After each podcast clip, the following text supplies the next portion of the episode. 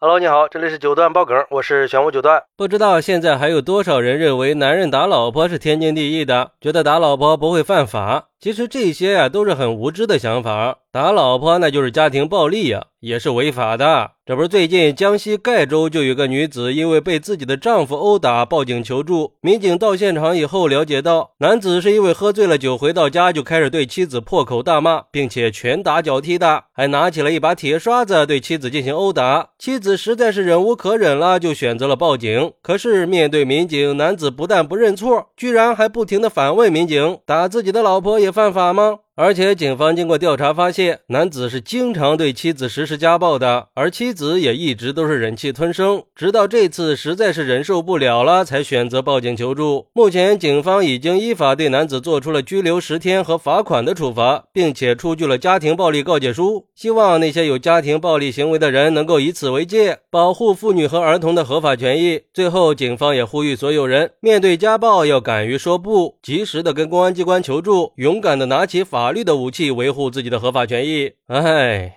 也不知道这哥们儿是真的无知呀，还是故意挑衅呀？但是不管怎么样，触犯了法律，那就必须要接受惩罚，这是雷打不动的道理啊。而对于这个事儿，有网友认为拘留十天的处罚也太轻了吧？因为这个妻子是长期遭受家暴的，很难想象这种暴力对他的身体和心理造成了多大的伤害。我觉得这已经涉及到故意伤害了。对于这种行为非常恶劣的家暴者，应该严厉惩处。而且在这个看似光鲜亮丽的社会里，家暴这个现象一直都是默默。存在着的，一直在摧残这些无辜的受害者，残忍的摧毁了这些受害人的尊严和幸福感，更是在无形之中摧毁了整个社会的和谐和稳定。关键是家暴的受害者大多都是弱势群体，包括妇女、儿童和老人这些。他们无助地遭受着所谓的家人给他们带来的身体和心理上的折磨，而这一切还经常被漠视或者选择性的忽略，让家暴的问题越来越严重。所以，我认为像这种屡屡家暴的行为，有关部门不能只是行政处罚，还应该延伸服务，引导这些受害者去申请法律援助，及时的离婚，脱离苦海。不过，也有一部分人认为，这夫妻打架是再正常不过的事儿了吧？俗话说“清官难断家务事儿”嘛，家庭矛盾和纠纷，法律还是不应该直接介入的。要不然，为什么两口子打架不会被认定是互殴呢？这都是有一定原因的。而对于家庭暴力的现象，有律师认为，这些家庭暴力的施暴者之所以能这么嚣张，说到底还是对法律的无知闹的呀。要知道，暴力殴打妻子，情节严重的是要负刑事责任的，因为反家庭暴力法有明确规定，家庭暴力是违法行为，甚至可以是犯罪行为。家庭成员之间以殴打、捆绑、残害、限制人身自由以及经常性谩骂、恐吓这些方式实施的身体、精神的侵害行为，都属于家庭暴力，都要受到法律的严惩。而根据刑法的规定，故意伤害他人身体的，可以处三年以下有期徒刑、拘役或者管制；致人重伤的，可以处三年以上十年以下有期徒刑；致人死亡或者以特别残忍的手段致人重伤，造成严重残疾的，处十年以上有期徒刑、无期徒刑或者死刑。可是，在现实生活中，大多数的家暴受害人都认为家暴是家务事，缺乏收集家暴证据的意识，选择忍气吞声，这就导致了很多家暴的违法行为不能及时的得到处理和追究。反而容易造成更严重的社会危害。但是，家庭暴力不是任何人违法犯罪的挡箭牌，还是呼吁所有被家暴的人都可以像这个妻子一样，勇敢的站出来，及时的寻求警方的帮助。法律一定是会保护我们的合法权益的。哎，这个律师说的非常有道理。我们一定要明确的知道，家庭暴力是严重的违法行为，更是对人权的侵犯。不光破坏了家庭的和谐和稳定，也伤害了家庭成员的心理健康。所以，我觉得有关部门应该。加强对家庭暴力受害者的心理和法律援助，帮助他们可以走出伤痛，并且可以建立更完善的法律和执法机制，加大对家暴行为的打击力度，普及相关的法律知识。而且，我希望这些惩罚是可以让那些动不动就用暴力解决问题的人有所触动的。毕竟，暴力它不是解决问题的唯一办法，尤其是在面对家庭关系的时候，有效的沟通那才是正解。还有警方呼吁的，面对家暴要勇敢的说不。我觉得这这个呼吁，不管是受害者还是目击者，都应该勇敢地站出来，用法律的武器维护每个人的合法权益。我更希望的是，通过这个事儿可以唤起整个社会对家庭暴力问题的关注，提高所有人的法律意识和保护意识，让每个家庭都能充满温暖和爱，让每个人都能得到尊重。好，那你认为家庭暴力是可以被原谅的吗？快来评论区分享一下吧，我在评论区等你。喜欢我的朋友可以点个订阅、加个关注、送个月票，也欢迎点赞、收藏和评论。我们下期再见，拜拜。